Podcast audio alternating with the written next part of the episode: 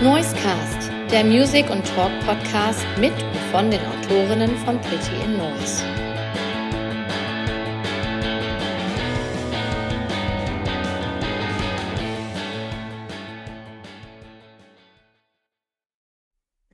Hallo alle zusammen, willkommen zu einer neuen Folge vom Noisecast bei Pretty in Noise. Äh, für alle, die gerade bei Spotify oder in iTunes zuhören, nochmal die kleine Erinnerung. Wir haben jetzt auch ein Video. Uns gibt es auch bei YouTube. Ihr könnt uns jetzt auch nicht live, aber in Farbe sehen. Auch unsere wunderbaren Gäste, ähm, den äh, ihr jetzt auch schon seht. Vielleicht habt ihr auch schon erraten, wer es ist, denn wir haben wieder einen ganz tollen Gast. Es ist kein Künstler, vielleicht ist es Künstler, das besprechen wir gleich mal. Ähm, aber er macht eher die Dinge hinter der Musik und das maßgeblich.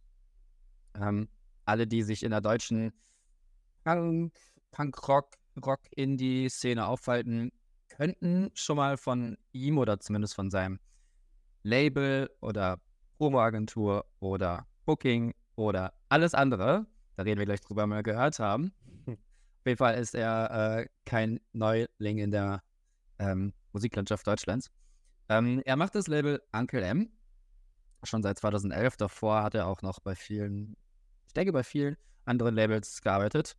Und äh, jetzt seit neuestem auch mit Hotels, äh, Events, soweit ich weiß. Aber das besprechen wir jetzt alles. Und zwar habe ich hier den Mirko Gläser von Uncle M. Hallo Mirko. Hallo Sebastian, vielen Dank für die Einladung. Gerne, ja, danke, dass du die Zeit nimmst. Habe ich das alles so ungefähr richtig gesagt schon mal? Oder? Bisher bist du auf 100 Punkt Strecke. Alles super. 100 Prozent, super. Ja, mega. Also ich freue mich wirklich, dass du mal jetzt mit dabei bist und wir mal reden können. Ähm, wir haben ja auch tatsächlich jetzt äh, einige Bands auch von, von, also von über dir im Podcast schon gehabt und auch weiterhin äh, haben wir die. Deswegen haben wir da auch schon mal Kontakt. Ähm, wo fange ich an? Ähm, Im Podcast haben wir die Gelegenheit, mal so ein bisschen ausführlicher darüber zu sprechen, was mich bei dir tatsächlich interessiert, wie das eigentlich alles angefangen hat. Also du bist ja jetzt schon sehr lange dabei und machst sehr viel äh, sehr verschiedenes. Aber mich interessiert immer, woher kommt eigentlich die Motivation, Musik zu hören? Vielleicht hast du es auch mal gemacht. Und vor allem, so lange dabei zu bleiben und so intensiv jetzt auch Musik zu, ja, damit zu arbeiten. Wie bist du da hingekommen? Okay, ich räume erstmal mit dieser ersten Sache auf, die du gerade zweimal so leicht angedeutet hast. Ich habe keinerlei musikalisches Talent. Also okay. neben mir steht hier ein Klavier, aber da kriege ich vielleicht irgendwie für Elise drauf hin. Also äh, ich habe nie in Bands gespielt und das ist auch gut so. Ähm, tatsächlich bin ich genau wegen dieses mangelnden Talents zu dem gekommen, was ich äh, jetzt seit ja, rund 25 Jahren mache. Also Ende der 90er habe ich mein Abi gemacht. In der kleinen Stadt, wo ich gewohnt habe, Salzgitter, gab es halt keinerlei Möglichkeiten, irgendwie subkulturell aktiv zu werden, außer du machst halt mit. Da gibt es den Forellenhof immer noch. Liebe Grüße gehen raus. Und ähm, im Forellenhof bin ich ja damals als, als Jugendlicher reingerutscht in, in uh, Straight Edge Hardcore-Konzerte. Uh, und ich glaube, schon auf meiner zweiten Show wurde mir irgendwie ein Besenstiel in die Hand gedrückt und es hieß so, hey, du kannst hier nicht Eintritt zahlen, du musst hier irgendwas machen, Typ. So, und das fand ich großartig als Jugendlicher. Also ich wollte ja irgendwo dabei sein, ich wollte ja irgendwie mitmischen irgendwo, äh, mich zugehörig fühlen und die damaligen Leute im Forellenhof haben das fabelhaft gemacht und ich glaube, das hat so kein Jahr gedauert. Dann habe ich da angefangen, eigene Konzerte zu organisieren und so weiter. Und bin dann aber natürlich wie der andere normale Mensch auch mit 18 aus Salzgitter weggezogen und ähm, bin dann irgendwie in der Weltgeschichte rumgetingelt und wusste eigentlich nicht, was ich mit meinem Leben anfangen soll. Und Punk und Hardcore war immer so die Linie, wo ich drauf kleben geblieben bin. Also ich war als Student eingeschrieben, aber ich habe eigentlich nebenbei immer so Bands gebucht, Touren organisiert und habe zur richtigen Zeit einfach die richtigen Leute kennengelernt. Und dann Anfang 20 im Grunde begonnen, für ausländische Plattenfirmen so eine Art deutsche Botschaft zu spielen. Also wann immer eine Band rüberkam, mich dann um diese Bands zu kümmern und genau, da kam so eins zum anderen und ich hatte halt einfach Glück, zur richtigen Zeit am richtigen Ort zu sein und bei den richtigen Bands frühzeitig reinzurutschen, die kurze Zeit später raketenartig, muss man ja sagen, abgegangen sind. Aber das ähm, lag nicht jetzt immer nur an mir. da hatten andere richtig tolle Menschen ganz viel Einfluss. Ja, mega. Kannst du das irgendwie definieren, wieso es gerade Punk oder Rock so im Gröberen geworden ist? Also, du hast ja gesagt, dass ähm, kein musikalisches Talent und dann macht man lieber was hinter, hinter dem, also hinter der Musik. Aber es hätte ja auch Pop sein können, es hätte ja auch Hip-Hop sein können meinetwegen auch Elektro oder was auch immer. Ähm, warum magst du, also ich mag es ja auch, ich kann es aber auch vielleicht gar nicht so richtig erklären. Wieso mag man Punk oder die Musik, die du halt auf deinen, in deinen äh, Projekten hast? Das war vielleicht so das Erste, was mich so richtig ähm, damals intensiv getoucht hat. So, ne? Also mein großer Bruder hat irgendwie mir solche Labels schon sehr früh irgendwie hm, vorgestellt wie Sub Pop und Co. Und ich erinnere mich halt noch so, da war ich noch keine 16 oder so, da hm, hat man halt irgendwie diese ganzen Fat Track Sampler gehört, ne? Oder die ganzen Burning Heart Sachen, irgendwie die ersten Sachen, die auf Burning Heart rausgekommen sind, die habe ich vorher gesuchtet und bin dann irgendwie 50 Kilometer in den nächsten Plattenladen gefahren, um mir die dann halt zu kaufen. Also so diese klassischen Geschichten und irgendwie bin ich drauf hängen geblieben und Punkrock hat für mich immer so eine gewisse Magie ausgestrahlt, weil es sehr komplexe ähm, Themen, die mich in meinem Leben immer beschäftigt haben, an der richtigen Stelle abgeholt hat und diese komplexen Themen in sehr einfache Botschaften und sehr einfache Songs auch verpackt hat. Ähm, das hat es mir leichter gemacht, Zugang dazu zu finden und deswegen bin ich da hängen geblieben. Mit dem Blick von heute muss ich sagen, hat sich mein musikalischer Horizont ein bisschen erweitert. Also ich kann genauso gut mittlerweile auch Hip-Hop oder sonst was hören, aber damals war es halt das, was mich total gecatcht hat und bestimmt auch 10, 15 Jahre lang nur komplett begleitet hat. So, ne? Dann rutscht man auch in diese Szene rein, lernt alle Menschen dahinter kennen. Das ist wie so eine große Familie und dann fängt man auch gar nicht an, groß links und rechts zu gucken. Man gehört halt einfach dazu. Ja, ich glaube, was so in der Musikindustrie auch irgendwie immer, was man immer wieder hört, ist, dass die Leute, die weißt, große Bands buchen, die viel Verantwortung haben, ähm, auch es muss gar nicht um, um Rock und Punk gehen, teilweise Leute, die mit großen Popstars zu tun haben und da die äh, großen Sachen machen, trotzdem aus dem Punk kommen. Also irgendwie sehr oft höre ich, dass das, das immer eine gute Schule gewesen ist, ähm, in diesen kleinen Läden anzufangen. Dieses ähm, auch der Zeit geschuldet, denke ich mal, was du gerade meintest, da muss erst mal irgendwo hinfahren, überhaupt Musik hören zu können. Und dann womöglich noch äh, per Post einen Sampler irgendwo hinzuschicken, dass man da vielleicht mal auftreten kann oder sowas. Ähm, kannst du das für dich bestätigen, dass das für dich auch so war? Punk ist vielleicht die beste Lebensschule, die du kennengelernt hast? Absolut. Also ich weiß nicht, ob ich dir hier äh, mit zu vielen Anekdoten ähm, irgendwie die, die, die Sendung zumülle, aber mir fällt so eine Sache. Er hört gerne Anekdoten. mir fällt so eine, eine Geschichte ein, ähm, zu der ich so ein aktuelles Pendant habe ähm, die so eine wunderbare Klammer genau zu diesem Thema bietet. Ähm, das muss so 1998, 97 herum gewesen sein, haben Strike Anywhere in Hannover gespielt, im UJZ Korn.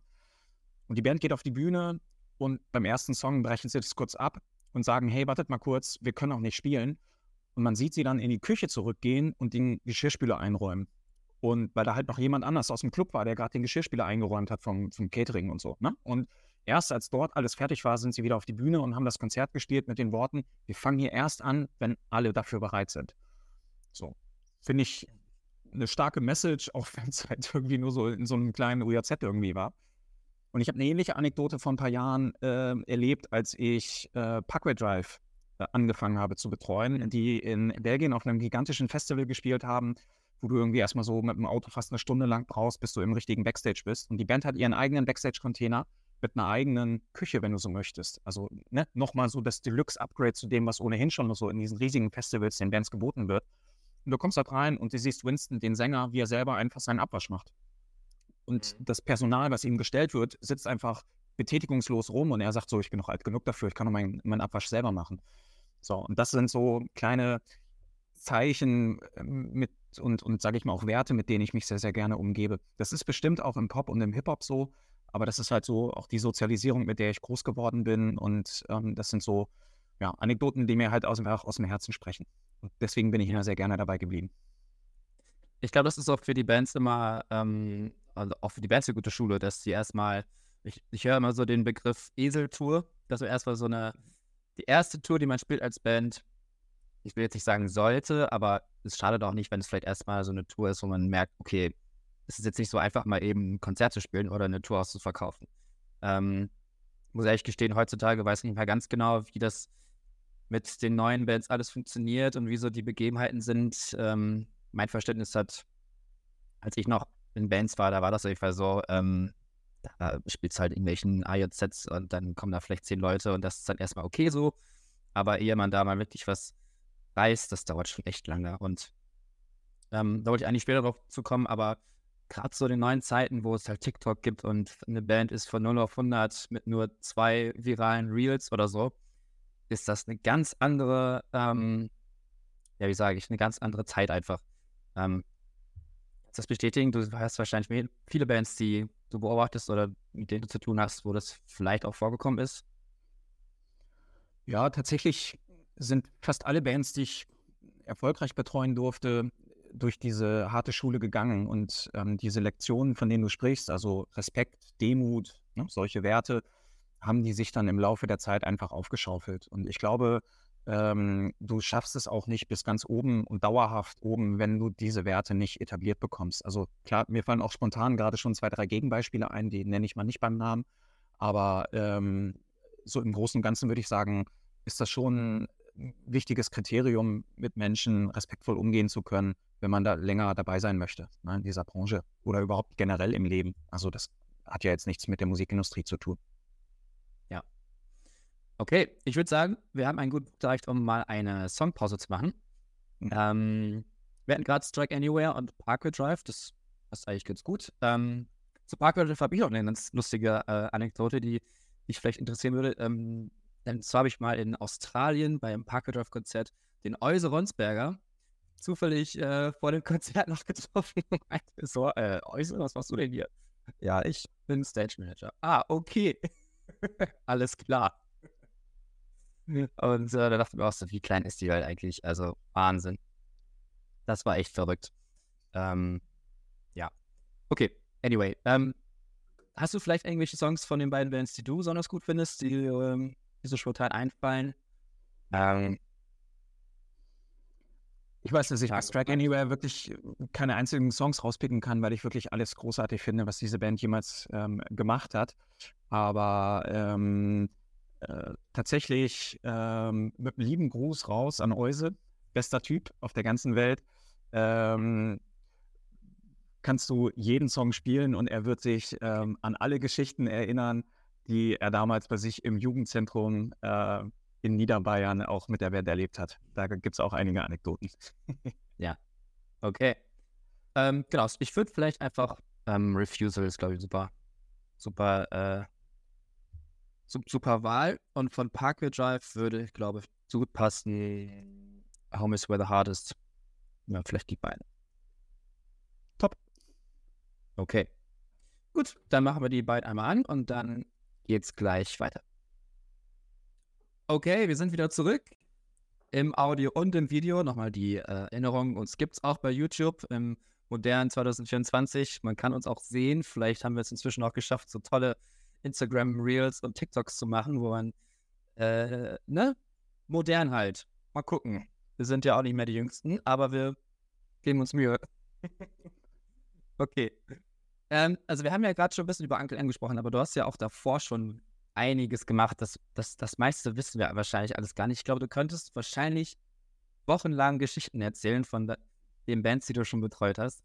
Ähm, was ich aber weiß und was ähm, man auch rausfindet, wenn man ein bisschen deinen Namen mal googelt, ist, dass du bei Sidemon Dummy Records viel mitgewirkt hast.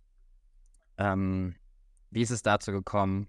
Ähm, welchen Kontakt hast du da gehabt, dass du da, oder wie bist du überhaupt zu dem Label gekommen? Wie hat das stattgefunden? Hm, ich habe damals in Deutschland angefangen, kleinere Sampler zu machen, so für solche Marken wie E-Spec. Ähm, E-Specs Pro Punkrocker war damals so ein Ding, was ich einfach so aus meinem Wohnzimmer heraus gemacht habe, irgendwie so um die Nullerjahre herum.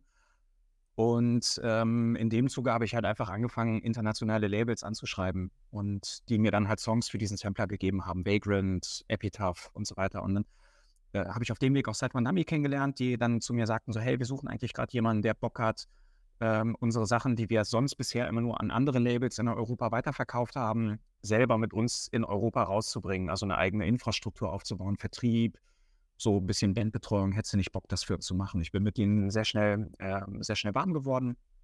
Und dann hatten sie so halt so ein paar ähm, alte Hasen, sag ich mal, auf dem Label, so ähm, Bands, die so am Ende ihrer Karriere standen, ähm, die dann irgendwie bei Side von Dummy untergekommen sind, so MXPX, die Mighty Mighty Boss Tones, die ich dann halt in Deutschland betreuen konnte, so auch in den Endzügen ihrer Karriere damals. Ähm, und die hatten aber auch ein paar Newcomer-Bands, also Newcomer im Sinne von die waren wirklich so winzig, dass keiner irgendwie die irgendwie auf dem Zaun hatte. Flogging Molly, The Gaslight Anthem. Ähm, und da habe ich dann halt wirklich angefangen, von der Pike auf diese ersten Shows zu betreuen. Also bei Flogging Molly war es so, dass wir die erste Show, an der ich noch mitgewirkt habe, die hat draußen vor dem Club stattgefunden, weil der Veranstalter das Line-Up verkackt hatte und die eigentlich um 18 Uhr drin hätte spielen sollen, aber dann war drin irgendwie alles nicht cool und dann hat er sie halt einfach um 17.30 Uhr draußen spielen lassen. So. Also was heute absolut undenkbar wäre. So. Oder die erste Show von The Gaslight Anthem, auf der ich war, war halt in einer Dönerbude in Münster, also im Hinterraum einer Dönerbude. Vorne hast du halt für 5 Mark damals oder 5 Euro die halt noch irgendwie einen Döner reingezogen und hinten waren dann halt einfach 30 Punks oder 50 und haben sich halt diese Show angeguckt. So, ne? Also da hatte Gunner Records gerade noch die, die erste EP mit rausgebracht und die Band hat dann schon zu San Fernando gesigned und da sind wir dann noch mit dazugekommen und ja, dann, wie ich vorhin schon meinte, ging es halt Zug um Zug. Es ging relativ schnell bei beiden Bands und ähm, dass, dass dann irgendwie äh, Gaslight Anthem plötzlich so anfangen, auf dieser Bruce Springsteen-Welle so krass zu reiten oder dass Flogging Molly dann wirklich alle großen Festivalbühnen auf einmal spielen, war ganz krass. Wir hatten aber damals auch noch so zwei andere Bands, ähm, auf die ich super gerne zurückblicke. Das eine ist äh, eher so ein Insider-Tipp, Maxine, M-A-X-E-E-N geschrieben, die so eine The Police-artige ähm, Punkrock-Sound äh, gespielt haben sensationelle Band, äh, wahnsinniger Bassist. Und mit denen haben wir tatsächlich damals auch sehr viel Erfolg gehabt. Und später Gogol Bordello, die so eine Gypsy-Punkrock-Band, die dann auch später mit Madonna bei der Berlinale mit uns waren und so. Also wirklich auch absurde Sachen, die da so passiert sind. Aber das waren so, sag ich mal, die Eckdaten, die so in dieser Zeit von Dummy-Phase passiert sind.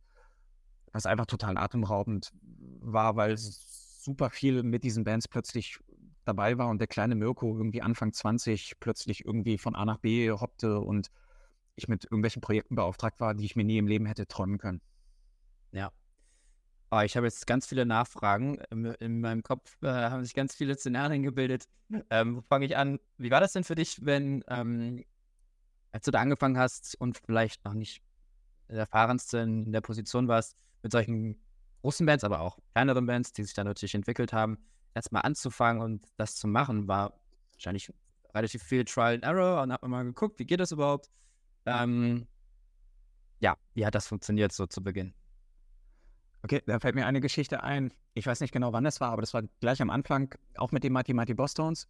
Wir hatten gerade eine Platte auf Side One Dummy rausgebracht, einer meiner ersten Jobs für das Label. Und dann bin ich nach Berlin gefahren. Die Band hat im Columbia Theater gespielt, also so 800, 900 Leute. Und ich war total happy. Ich hatte MTV an Bord, die mit der Band ein Interview führen sollten und stehe da halt auch mit einem super jungen, also ich war Anfang 20 und der Typ war auch Anfang 20, Redakteur vor dem Backstage-Raum. Die Band kannte mich nicht und so weiter. Das war jetzt auch mein erstes Zusammentreffen mit denen. Ich klopfe an die Tür, gehe rein und alle sind sich am Prügeln. Also nicht am so Spaß prügeln, sondern so, ich schlag dir die mit der Faust gerade das Nasenbein kaputt prügeln. 17 Uhr. Und ich so, okay, wir ziehen mal schnell die Tür wieder zu. Äh, gerade geht's gerade nicht mit dem Interview. Wir müssen bitte später nochmal gucken. Und ich war total fertig, wusste nicht, was passiert. Versucht irgendwie zu der Band Kontakt aufzubauen, hat nicht geklappt dann im Nachmittag. Die gehen auf die Bühne, haben die beste Zeit auf der Bühne ever. Alle tanzen, alle liegen in, sich in den Armen, alle sind total happy und ich dachte so, okay, cool. Was auch immer vorhin war, ich habe jetzt eine zweite Chance. Gehe nach dem Konzert wieder runter, klopf an, will mich nochmal richtig vorstellen und sagen, hey, wollen wir das MTV-Interview nachholen, mach die Tür auf. Alle sind sich wieder die Nasen am blutig schlagen. Mhm. Also das war mein erstes Zusammentreffen als 20-Jähriger ja, okay. mit dem Hotdog. so kannst du natürlich auch starten. Hat sich dann noch dann geklärt oder bist du diffus nach Hause gefahren und dachtest so, hm, okay, was war da los? ja. Ja. Nee, ich, da ist nicht so viel passiert an dem Tag. ja, okay. Na, das kann ich mir vorstellen. Ja, okay, spannend. Wie ist es denn, wenn, ähm, also wo du gerade sagtest, begeistert Anthem kannte keiner, das ist natürlich heute ganz anders. Ähm, wie ist das für dich, wenn du jetzt mit den Bands heute noch mal sprichst? Ich weiß gar nicht, sprichst du noch mit denen? Kennen die dich noch? Wie ist so, also wie denkst du darüber oder wie denken die Bands über dich? Es muss doch Wahnsinn sein, so eine Band so früh an, also mit betreuen zu können und dann wächst die so stark auf und dann trifft man sich vielleicht irgendwann mal wieder und dann kann man auch für sich behaupten, ja, ich ich bin Teil dieses Projekts in irgendeiner Form. Wie denk, oder wie denkst du darüber?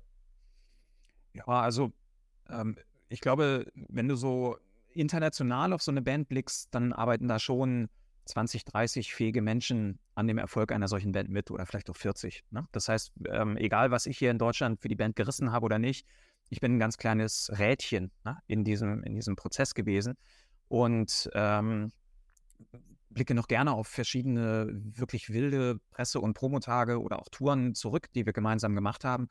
Aber es war halt nur eine kleine Facette in dieser riesigen Karriere der Band. Und man muss auch dazu sagen, dass ich damals meine Probleme hatte, ähm, ein bisschen unemotional auf meinen Job zu blicken. Also damals war ich sehr ähm, begeistert und auch total hinterher. Und heute muss ich sagen, hat es sich so ein bisschen normalisiert. Also es ist schon so ein bisschen so, dass Bands kommen und gehen, dass auch Labelbetreuer kommen und gehen. Also es ist wie bei so einem Fußballverein. Ne? Du hast dann halt in, in, im Laufe deiner Karriere vielleicht fünf, sechs Vereine, für die du spielst. Und natürlich bist du irgendwie dem ersten, zweiten Verein immer noch ganz gut verbunden, aber natürlich hast du dann vielleicht bei den nächsten Vereinen auch was Tolles erlebt. Ne? Und genauso blicken dann halt auch äh, The Gaslight Anthem vielleicht auf die Zeit damals zurück. Ne? Man erinnert sich dran, dass das schon eine wichtige Zeit war, aber letztendlich ist die Trennung mit der Band jetzt auch bestimmt schon zehn, zwölf Jahre her oder so. Ne? Und das ist jetzt auch nicht mehr so, dass man äh, da sich um den Hals fällt, wenn man sich sieht oder so. Ne? Also die sind schon sehr smarte Typen, ähm, auch sehr loyale Menschen, die wissen auch, wo sie herkommen. Also das, was ich vorhin sagte über Demut und Respekt, das kann man der Band auf jeden Fall attestieren, dass das eine Band ist, die das gelernt hat und auch, auch weiß. Trotzdem muss man sagen, gab es halt dann irgendwie vor 10, 12 Jahren andere Angebote, besser dotierte Verträge, sodass die Band dann auch einfach fairerweise gesagt hat, hey, wir haben jetzt hier unser Kapitel abgeschlossen und wir gehen jetzt unseren Weg weiter. Ne? Und das ist dann halt vollkommen in Ordnung. Ja, so läuft das Geschäft, denke ich. Ne? Ähm, was man auch immer oft hört, ist, dass ähm, wenn man mit der Musik arbeitet, dann auch irgendwann so ein bisschen die Leidenschaft einer Musik oder Gefahr läuft, die Leidenschaft einer Musik zu verlieren, so den Spaß daran.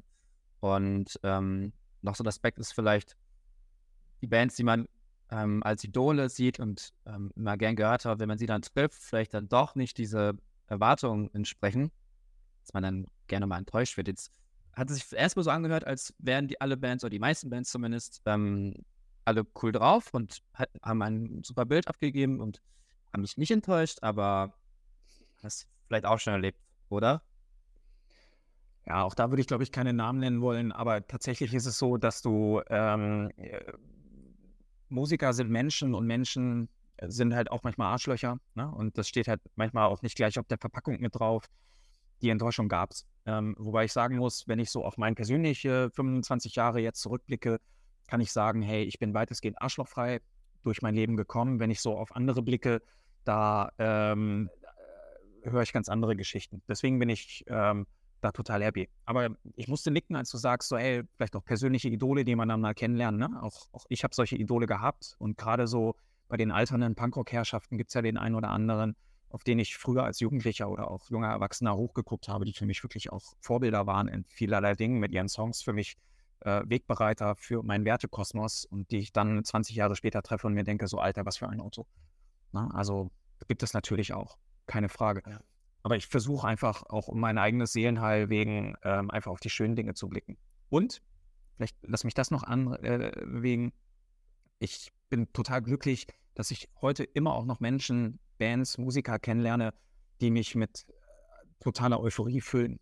Also ähm, an der Stelle ein Gruß raus an Kochkraft durch KMA, aber das könnten auch zig andere Bands sein, die ich an der Stelle droppe. Sobald die den Raum betreten, fühle ich mich wie 15 und bin einfach ein kleines, hibbeliges Kind und bin mega begeistert von dieser Euphorie und von dieser Energie, die so eine Band äh, auslösen kann in mir. Ja, das ist doch mega. Ich fand den Satz sehr schön, wie du gesagt hast, arschlochfrei durchs Leben. Das ist also auch ein Erfolg, den man so ein bisschen für sich verbuchen kann, würde ich sagen. Ähm, man hat auf jeden Fall glaube ich, da gibt es viel Potenzial, das nicht zu schaffen. Vielleicht kann man das so ausdrücken. Ja. Okay. Ähm, sollen wir vielleicht, ich glaube, also ich glaube tatsächlich, wir könnten sehr lange sprechen. Ich habe das Gefühl, dass wir sehr viele Sachen zu sprechen hätten. Ähm, aber ich würde vielleicht erstmal nochmal eine Songpause vorschlagen. Du hast ja vorhin einmal Maxine angesprochen. Die, das möchte ich jetzt einfach mal wissen, wer das ist und wie die klingen. Lass uns doch vielleicht die einmal nehmen. Ähm, hier gibt es einen Song, der heißt Please. Ich weiß nicht, was das für ein Song ist, aber er scheint populär zu sein. Please ist gut. Love Goes a Long Way ist der absolute Hammer. Wenn du bei Love Goes a Long Way auf die Basslinie hörst, oh, Zucker. Ja, dann nehmen wir noch einfach den. Love Goes a Long Way. Hast du noch eine andere Band, die du einwerfen wolltest? Wir hatten gerade Kraft durch KMA. Ja, nehm Kochkraft mit rein. Das ist immer eine gute Wahl. Also vor allem stellst du auch einfach mal deine HörerInnen vor wahnsinnige Herausforderungen, einen ganzen Song Kochkraft durchzuhalten bei Spotify. Ja, dann machen wir das jetzt. Andere Kinder sind tot, vielleicht den? Top. Super. Okay, dann spielen wir die einmal an. Beziehungsweise spielen wir die durch. Und dann äh, geht es gleich weiter. Okay, weiter geht's. Wir sind immer noch beim Noisecast mit dem lieben Mirko von Uncle M, aber nicht nur von Uncle M, vor allem von Uncle M, aber er macht ja, macht ja so viel. Ähm, aber jetzt soll es mal um Uncle M gehen. Ähm, das ist ja das, wofür dich, glaube ich, die meisten kennen. Ähm, das erste, was mir aufgefallen ist, dass du im schönen Training bist. Aus dem schönen Training heraus arbeitest. Ich weiß gar nicht, ob es schön ist. Ich war noch nie da. Ist es schön? Also ich wohne, also meine Postleitzahl sagt Tönning, ich wohne so ganz komplett isoliert am Deich, ganz weit weg von, von allen Menschen. Ähm, und ja, also ich, ich liebe die Landschaft hier oben. Das klingt auf jeden Fall sehr schön, ja. Ich bin vor äh, jetzt mittlerweile vier, fünf Jahren äh, hier hochgezogen. Ich habe lange in Münster gelebt, dort auch Uncle M gegründet, äh, im Umfeld vom Skaters Palace und ne, so wirklich so subkulturell eingebettet, wie es nur irgendwie geht. Vor fünf Jahren habe ich gesagt, so, ey, wenn ich da bleibe, dann kaufe ich mir jetzt ein Lastenfahrrad und hole mir ein Theaterabo und dann war es das mit meinem Leben. Ich brauche jetzt nochmal irgendwie eine komplett neue Herausforderung. Und ähm, genau, bin halt einfach so mit dem Finger über die Landkarte und habe dann gesehen, ich habe voll Bock hier oben zu leben, so mitten in so einem Naturschutzgebiet voller Vögel, das Meer vor der Tür, äh, Strände um die Ecke. Das hat mich gekickt und dann bin ich hier hoch. Ja, ich stand tatsächlich, ähm, um kurz persönlich zu werden, auch vor so einer Entscheidung, dass ich leben konnte, wo ich möchte, eigentlich durch Remote-Job. Ähm, ich bin jetzt in Aachen gelandet, mal gucken, ob ich, da, ich da bleibe, aber das ist ja voll die Freiheit, dass du sagen kannst, okay, ich gucke jetzt, wo ich hinziehen will, wo es mir gefällt. Und das macht ja auch vor allem, wenn du da dich wohlfühlst, ähm, kommt es ja auch deine Arbeit und vor allem, also dein Wohlbefinden natürlich logischerweise voll zugute. Ist es denn nicht manchmal ein bisschen zu isoliert, habe ich mich gefragt, gerade wenn man so in der Musikindustrie ist, dass man vielleicht mal zu, einer, zu einem Konzert sollte oder vielleicht mal eine Band treffen sollte. Klar, wir haben alle, so wie wir es jetzt machen, Internet und können uns sehen, das ist kein Problem. Ähm, aber ist das manchmal ein Problem, dass du vielleicht so ein bisschen zu weit vom Schuss bist? Ja, ich habe es eigentlich in, im Laufe der Jahre nie anders kennengelernt. Also ich habe ja für Plattenfirmen in, in Sydney und Los Angeles gearbeitet und das heißt, ich kenne dieses Arbeiten gar nicht anders schon seit 15 Jahren ne, mache ich Videocalls und äh, von dem her bin ich da eigentlich ähm, anders erzogen worden. Hinzu kommt, wenn ich dann mal irgendwie zu einer Show muss, ähm, Kiel, Hamburg, Flensburg sind alle nur eine Stunde weg von mir. Ähm, also das passt schon. So. Und ja. ähm, ich glaube, mit Anfang 20 wäre das was anderes, aber jetzt so mit Mitte 40 geht das schon auch noch für mich so weiter in Ordnung. So. Ja. Cool. Okay. Zu Uncle M was mich, äh, was ich als erstes gesehen habe, ich habe ein bisschen auf der Website rumgeklickt und bin dann mal über die Philosophie äh, gegangen. Und ähm, ich glaube, was da so euch oder dich ähm, vor allem ausmacht, ist so, was zum Schluss noch stand, ist, dass ihr vor allem euch als Freunde seht zu den Künstlern, mit denen ihr arbeitet. Ähm, ich glaube, das habe ich bisher noch auf keiner anderen Website gesehen. So in, äh, von Booking oder Promos oder Labels. Was ich mir dann aber gefragt habe, es ist immer noch ein Business irgendwo, ne? Wie funktionieren die Freundschaften? Ähm, geht das immer alles gut oder muss man da auch mal durch harte Zeiten wie, ja, ist vielleicht jetzt eine komische Frage, aber ähm, ja, im Endeffekt musste die Band ja auch wahrscheinlich mal irgendwie auf den Weg weisen oder weiß ich nicht, wie. Vielleicht kannst du so ein bisschen, einfach ein bisschen mehr über die Philosophie erzählen, wie du mit Bands gerne zusammenarbeiten möchtest. Ähm, tatsächlich das, was du jetzt gerade sagtest. Ich möchte mit Menschen arbeiten, weil sie auch mit mir arbeiten möchten und nicht, weil sie mit mir arbeiten müssen. Ähm, ich kann äh, behaupten, dass für Uncle M, also für unser Label, in all den Jahren nie ein wirklicher Vertrag mit irgendwem entstanden ist. Also das gilt für ähm, Bands, bei denen ich mal irgendwie für vielleicht mal 500 oder 1000 Euro irgendwas äh, in die Wege geleitet habe. Das geht aber auch für Projekte hoch, wo ich sechsstellige Summen für Bands betreuen sollte. Ähm, das ist alles auf, auf Handschlagbasis, das ist alles auf Vertrauen basierend und auf Freundschaft basierend. Freundschaft ist hier ein hohes Wort. Also damit meine ich nicht private Freundschaften und ne, langjährige Sachen, sondern berufliche Freundschaften.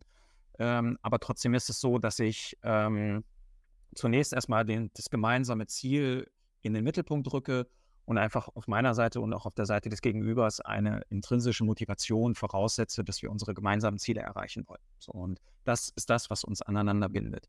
Ähm, ich hatte ja vorhin erzählt, dass ich dann auch für die ein oder andere internationale Band gearbeitet habe. Side One Dummy zum Beispiel hat natürlich, wie jedes normale Label, auch Verträge gemacht und so weiter. Und ich habe auch sehen müssen in dieser Zeit, dass Verträge halt am Ende des Tages Papier sind und Papier ist geduldig und am Ende ähm, kann man sich dann da in so eine Scheinsicherheit biegen. Ähm, wenn der andere nicht mehr möchte, dann hast du sowieso verloren. Gerade wenn man so auf Distanz arbeitet. Ne? Was habe ich hier im kleinen Turning irgendwie äh, zu bieten, wenn mir irgendeiner meint, so er müsste jetzt nicht sich an Absprachen halten oder sowas. Ne? Das heißt, ich muss einfach andere Werte und andere Dinge in den Mittelpunkt rücken für unsere, für unsere Basis und muss sagen, das ist der Punkt, auf dem wir uns treffen. So, da gibt es Ausnahmen.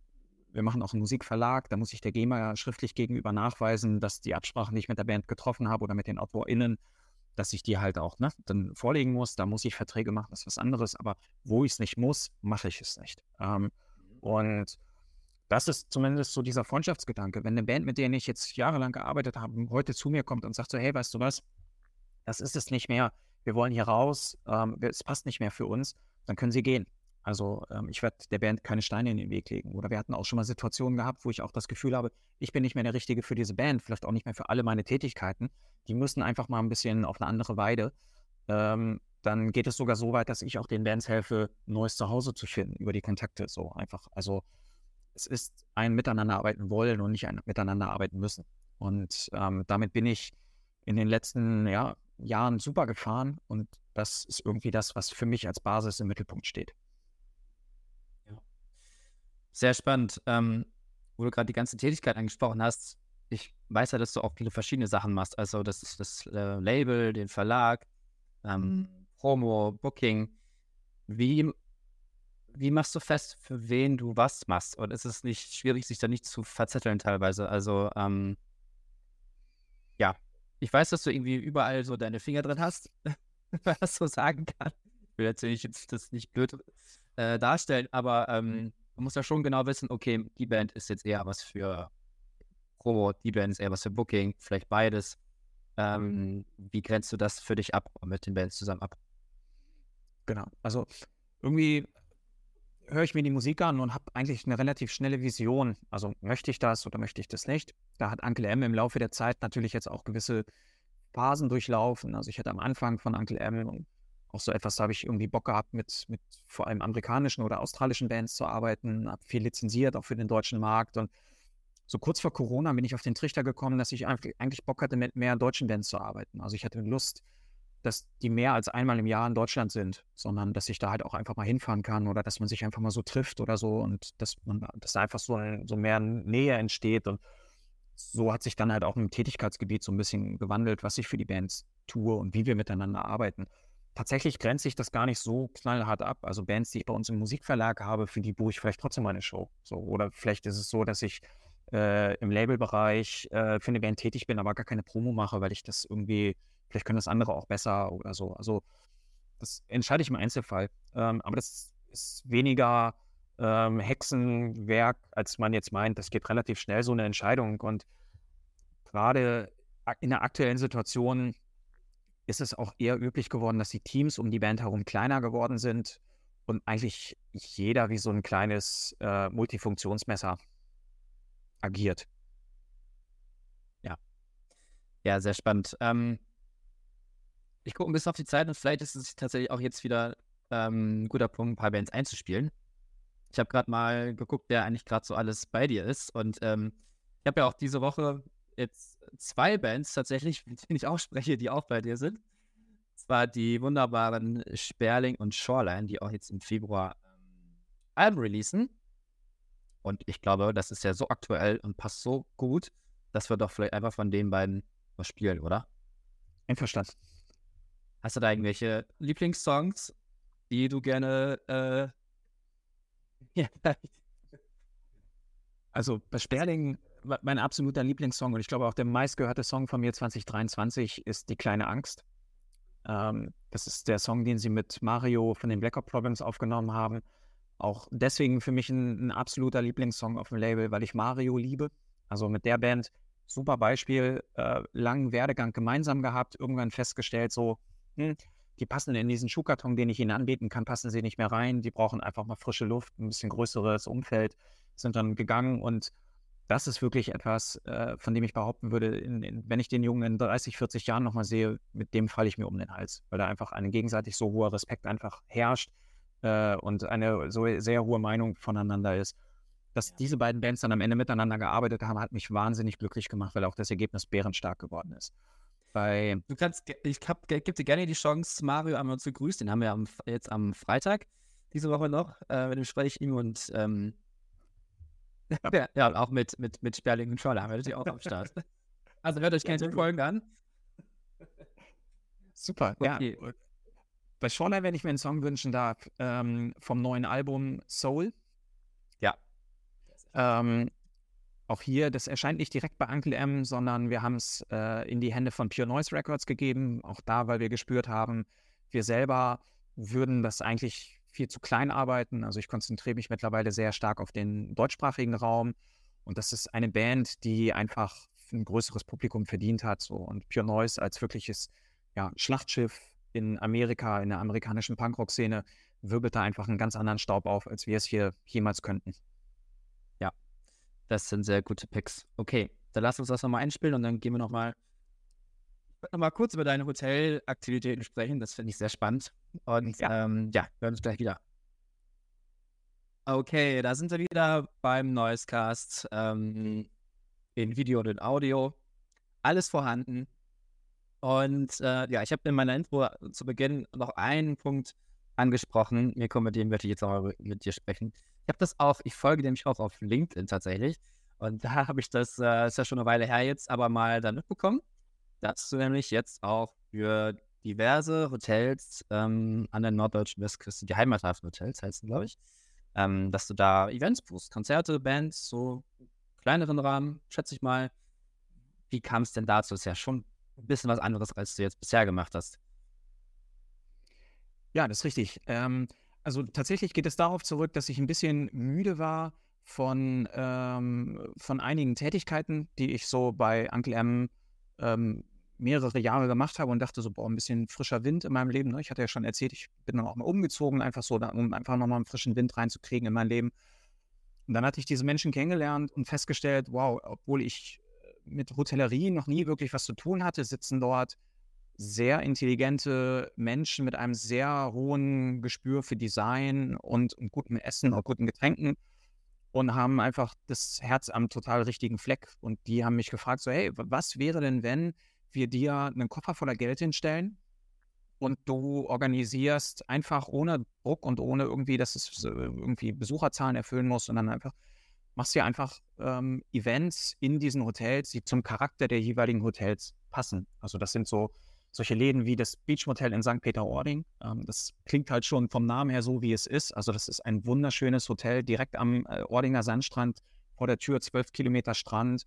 Ähm, auf dem Parkplatz siehst du fast immer nur Bullies mit irgendwelchen Surfbrettern unterm Dach. Und eigentlich ist das so die Erweiterung von dieser Szene, so, ähm, in der ich halt groß geworden bin. So, da sind auch saukoole Menschen, die dort arbeiten äh, und die halt einfach eine gewisse Vision von Surf, Akustik, Folk, Singer-Songwriter, Rock-Kultur halt pflegen.